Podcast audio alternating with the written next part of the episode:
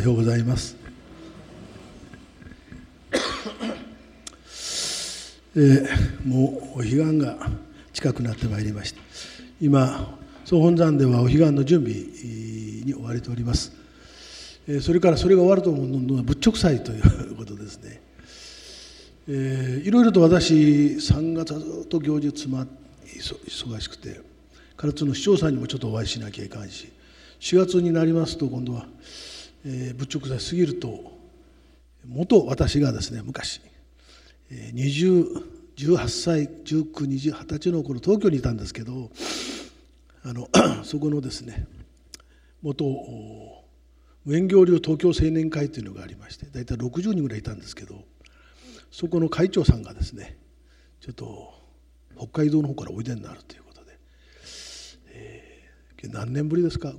え？40えー、まあ、どうでもいいですけど。えー、でだから約50年ぶり？50年ぶりぐらいに私お会いするんですかね。で、えー、積もる話がたくさんありますので、まあ、そういうこともあって、えー、ちょっと忙しい日々がこう続くことになります、えー、そこで今日はですね、えー、ちょっと年末から新しい4月の仏直祭前ですから皆さん方に法ということについてちょっとお話をしたいと思っております。あの 私たちのね信仰というのはまあ普通一般に考えるのは自分が困った時に道が開かれる。それでいい。そのための信仰だろうと思うんですね。現実ですね。いわゆる現実。しかしこの私たちから見れば修行していきますと現実とは乖離した世界というかいわゆる人間の常識とかそういうものじゃないもっと高い世界があるんですね。理想ですねこれは。現実がこっちあって。理想があって。で私たちはここの理想の仏様の世界を常に修行で求めていく。ところが現実は理想と違いますから現実の人たちの視線に降りとこんといかん。ここを行ったり上に現実という地上から天の方に行ったり天から下ってきたりねしてこう皆さん方の願い事をこうが叶えられるように天に祈ったり天からこうだよとこう伝え伝わってくるものを皆さんたちに説いたり。ですから行ったり来たり行ったり来たりしなきゃいけないんです。この地上と天を。お空を。でところがこの自分の修行って仏になる修行というものを求めていくとですねあの、まあ、どういうんでしょうか。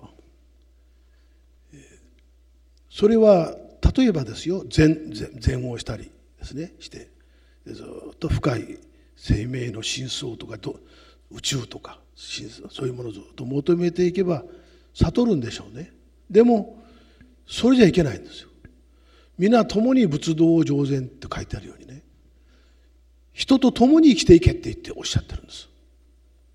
ですからこの理想はあるんだけどもその現実に降りてきて現実の人をみんな引き連れていかなきゃいけないそのためにはね仏様の世界を説くわけですけどところが現実と理想がだいぶありますから差がありますから伝わらないんですね。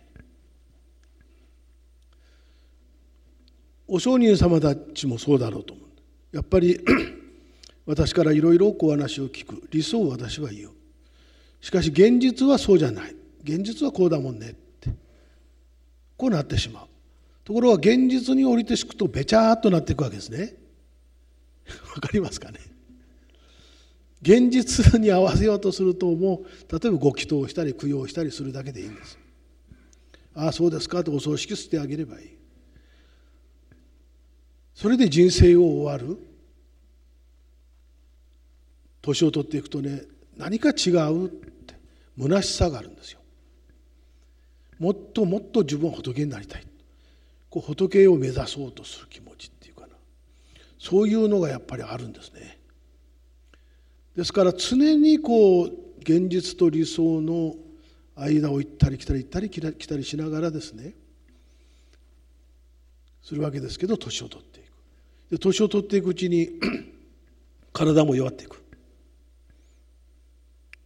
そうですね。今日もちょっとご記念を私はしたんですけどもうお年を召してちょっとね尿道に病気病気、えー、腫瘍ができてる。ってそういうことでした。ああってもね80過ぎてあるからなと思って。で私だってそうですね。右のこの足の膝の靭帯を切ってるんですね。今度切って。でもみんなの前ではね強がらんといかんわけですよ。私がこの前ちょっとあるところに布教に行ったら「いたわしい」って「いたわしおいたわしい」って言われたんですよ。私がいたわしいって言われたって話にならんわけで。私はいつも笑顔でね太陽のようにな存在でないですから 痛いことも我慢しなきゃいけない。もうとにかく仏様に健康を授けてください。祈るわけ。でおかげでこうして、まあ、なんとか杖もなしにね歩けるようになりましたけど、えーまあ、なかなかそういう現実があるわけですね。それで法ということについてちょっとお話をしましょう。初めて私は解くかもしれませんけども空ということ皆さん聞いたことあります？空。この空というのはね仏教の大乗仏教のいわゆるもう生命コンパクトと言われております。空。空を悟るということは。それで空については例えば色即税空とかね。聞いたことある？ああ。色。色すなわちこれ空なり。空すなわちこれ式なりって。色即税空空即税式っていう言葉です。でそれは非常に難しいんですけどもちょっと今から今分かりやすく話をしましょうね。まあ一般的に空ということについてですね例えば般若経といわれる経典なんかを見見ますとものすごく難しいです。しかしその難しいそういう難しいことを言ったってみんなには分からんわけですね。で私はそれを分かりやすく解釈するんですけど実はこの空というのはねこの空気みたいなもんですね空気空気っていうのはあるんですかね？あるよね。目に見えないけど。あるようでない。ないようであるでしょう。しかしですよ。お釈迦様はこの空を悟られるわけですけれども 命のもとでしょ？これ空気は。そうじゃない？空気がなければ生きていけないもん。でこの空気を吸って人間も生きてるし杉や松も生きてるしお花だって動物だって生きてるでしょ？ね？そうしますと人間にとっての命生きる命すべ家庭それから、草や花にとっても家庭動物にとっても家庭ですよねこれ。そういうものが全てを生かす力っていうのがこの空の中にあると思いませんか？か空っていうと空っぽと言いますけど空っぽじゃないんです。逆にものすごく詰まってるんです。空は。いろんなものが詰まってる。生かそうとする力が詰ま詰まってるということなんですね。で詰まったものを命としてねいただきながらですよ。それぞれが生きてる。それぞれが生きて例えばね今日朝ご飯食べてこられたでしょうけどお野菜だってですね人間の命を生かしている。あるいはお味噌汁のお水だって生かしている。その水はどこから来たかちょっと天から来た。そうね。天から来てそれで地上に降ってでそれが花とか草とか野菜あたりがこう吸収してそして、えー、お味噌汁になってですよ。で人間が食べて。でそれを食べ終わったらそれを台所で流して流した水がきれいに浄化されてまた川に流れて。で海に行ってそれがまた太陽の熱で空に昇って。ね。水蒸気となってで雲となってその雲に今度は太陽が当たってそこに雨が降って。で雨が降ったのがまた、えー、草焼きがそれを吸い取って人間が食べて。そうしますとこれはどれ一つ欠けてもね太陽だって必要だし温度だって湿度だって必要だし水だって必要だしそれを受けるものとそしてそれを生かそうとするずっと生命の循環というのがあるでしょ。これが空だというわけです。わかりますかね？私はそう解釈してる。だから空は空っぽじゃないんだよ逆にいっぱい積もってる。詰まって詰まっている。いろんな生かそうとする命がね。でそれがなぜなぜなぜ大切なのかっていうとね私たちは結局親がいて生まれるでしょ。生まれてきたわけです。そして生まれて今度は人のため世のために尽くそうとしてる。で自分もお給料をもらって食べて、ね、そしてまた誰かと、まあ、結婚しない人もいるけども結婚して子供を作るで社会のためにまたそれを尽くす。でまた生まれて子がまた結婚。でずっと途切れなくですねこの大きな宇宙の一つのダイナミックなこの宇宙の流れの中にね人間はお互いに助け合いながら生きてる。例えばですね草焼きっていうのは雨が降るでしょ。で年を取ってくると枯れますね。山に行ってごらん。苔が生えたでしょ。青い苔が。あれをここっちの仏の里の裏奥に行きますとあの青い苔が生えてますよ。木が倒れて倒木に。もうこれに倒れて20年ぐらいになるなって。ところがよく見るとそこに虫がいるんですよ。虫が。ね。虫がいてもう腐れてますよ。あの腐れるというのはいわゆる腐食していくっていうのはねバクテリアが腐食してさせていくんですね。で分解させて分解って言うんですけど分解させてそしてその木の持つ生命がまた次の生命を生かしていく。だから栗の木の横から栗の新芽がひょっと出てる。これ循環でしょ？命の。で山の中に行くとですねそういうことが分かって命っていうですか。本当にちっちゃな栗の毛の栗栗のその新芽のね青々とした新芽を見たらねあすごいなという思う。そこに仏を発見して神を発見していく。それが昔の山伏さんたちですね。で千日開放業とか言ってね千日間かけて飲まず食わずで山をこう峰を回ってそしてそこに神や仏を見出して背中にこう、ね、つづらを背負ってそのつづらに仏様を入れてしてお経をあげて。川の水を汲んでお参りをしてしてまた山をずっと背踏みをしながらね千日間するんですけども それは全てこの陳羅万象の中に仏や神を見出していくという生き方なんですね。だから全くこう世間の常識の例えば美味しいものを食べてどっか行ってっていうそういう生き方に喜びを感じるんじゃなくてその天地ともなる世界に自分というものが存在しているということを発見してねそして清らかに生きていくっていうか罪少なく生きていくというねそういうものが実は修行者なんですね。でそういう世界を求めてるとね皆さんたちが持ってくる願いっていうのはねまあこんな言っちゃいけないけどはあなんていうかな年を取ったらねそうだもんなと。病気をするし苦しいこともあるしねいろいろあるもんなと。でそういうことよりもそういう仏様のや神の世界をずっと私は求めてますね毎日。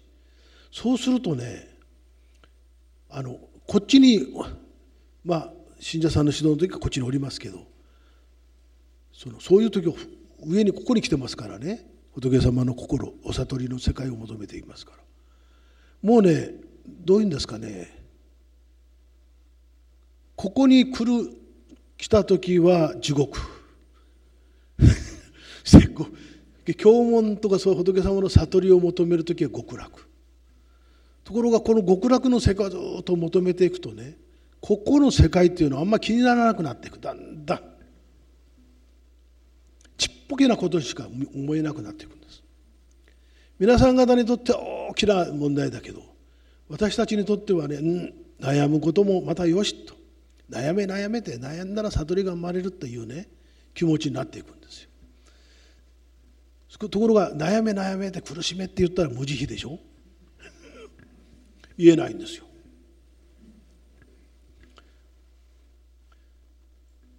私と一緒にいたらね私がいて私と一緒にそういう法の世界例えばこう機関士とかね今編集員さんたちがいますけど一緒にこうして話をしてあげたりして 仏様の悟りの世界をすその時はみんなですね極楽ですって言うんです。官庁外科と一緒にいる時は極楽ですって言う。もう自分の悩みなんかもうちっぽけだと思いますって言う。ところが今度もう靴履いて自分の家に帰っていくと地獄ですって言う。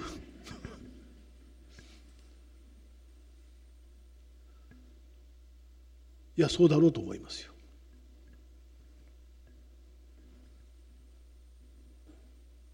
みんなが求めてる幸せとかいうのはね実は何誰からもいろいろ言われなくて干渉されなくて自由であること。ね。自由に生きていることが幸せと思ってるでしょ？ところが仏様は真の自由をおっしゃってるんですよ。この真の自由とは何かって言いますと自分の中にある不平とか不満とかね。それから人がどうしたこうしたって批判とかそういう悪い心に支配されない悪い心の牢獄からですね抜け出る。そこに真の自由があるんだよとおっしゃってると。わかる？何者にもね自分の心の何者にもね邪魔されない。実は邪魔するものが自分の心にあるわけよ。不平とか不満というのはねいこう出てくるのは当たり前と思ってるか知れないけどお釈迦様はそれを抜け出られたわけね。空だから。だから世の中の例えば今ルフィとかよ。なんだっけ？フィリピンの。あの犯罪組織なんかがあって、ね、年取った人たちのね資産家の家を狙うって。そういうようなものがある。ところが昔のインドの時代もそういう人たちいたわけですよ。アングリマーラとか殺人鬼とか。お釈迦様の周りにもいたんです。いろんなエピソードを見るとね。でもねお釈迦様はそれもまたね悟りの道であるとおっしゃってる。人を苦しめ人を殺す。そうすると罪。自分の心の中にね罪の意識が起こりますね。自分を責めますね。責めることであって悟る。おっしゃってるんですよ。そのね今私あの、えー、刑務所の人とで2人ですね2人からで手紙を頂いております。私手紙も書いてるんですよずっと。文通って言ったら文通でしょうけどね。やっぱ彼らは寂しいんでしょうね。やっぱりこう手紙を常に出してくるんですよ。だからそれに私はずっと書いてますけど。その彼らのね2人のね人のこうものすごく字がきれいですよ。それはあなたたちに見せたいね。般若心経を写経してます。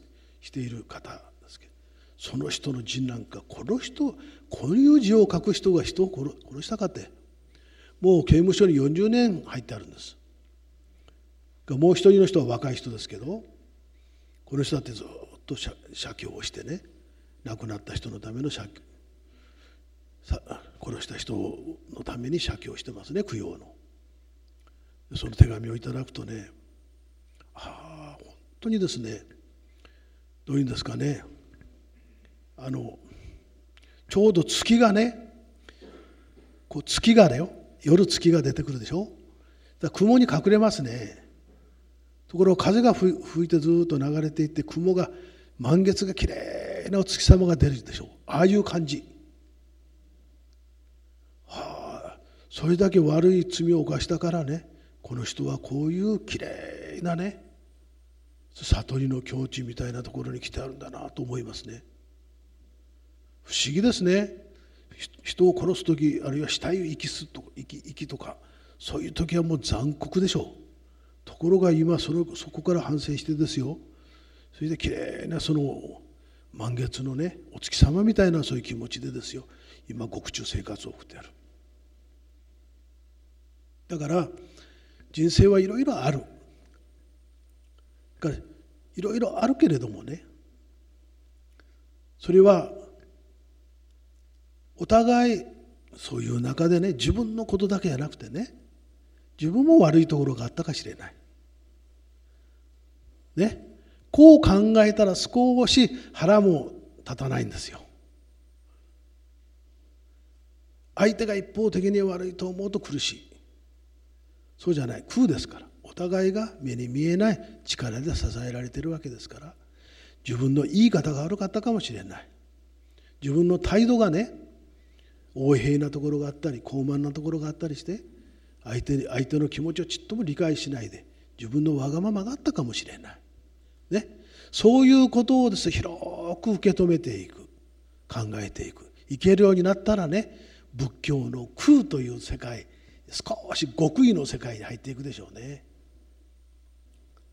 年を取って病気をして怪我をする。それも受け入れていく。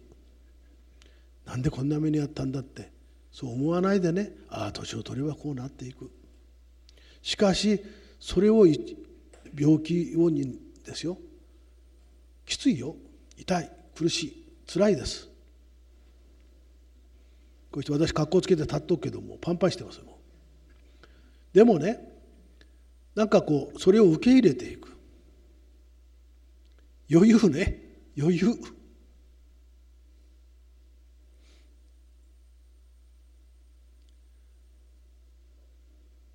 どういうのかな？受容していく。受け入れていく。自分の思うようにならない世の中。思うようにならない体ね？それも愛おしく思う。かっこつけて言うと。そういう重い世界に来ると楽になれる。しょうがないなって。そして死んでいく恐怖があるでしょ。死の死さえも受け入れていく。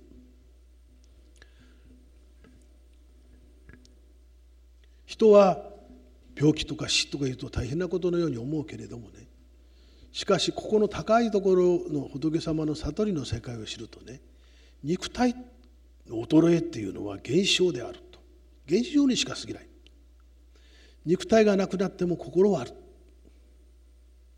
それが死後の世界地獄と極楽とかあるいは次の世界来世を決めていく。ですから心だけは負けない。病気に負けない。人が死んだら悲しいけれども悲し悲し悲しみすぎたらいけない。さらっと。こういう境地にね皆様が達したら仏教の極意の世界に入っていく。法の世界に入っていくんだと思います。今度ですねこういう世界をねちょっと皆さんたちにしたいな。県密研修会を開くようになってますのでねそこでしっかり今度はもう総仕上げですね。もう私もお釈迦様も72歳から本会教説かれますから私も70あの71ですからもうそろそろそうだなと思ってそれ仏様の本会教の世界に来たんでしょうね。ちょうど私ぐらいの時から法華経を説かれてで80でお亡くなりになるんですよ。ですからそういうあの一日一日をね濃密にしてこう最後の仕上げとしてのね私はお話を皆様にしてあげたいなというふうに思ってます。えー、どうか一つまたオンラインもありますけどぜひ参加していただいて、その気持ちに少しでもね皆さんたちが理解していただければありがたいなというふうに思います。終わり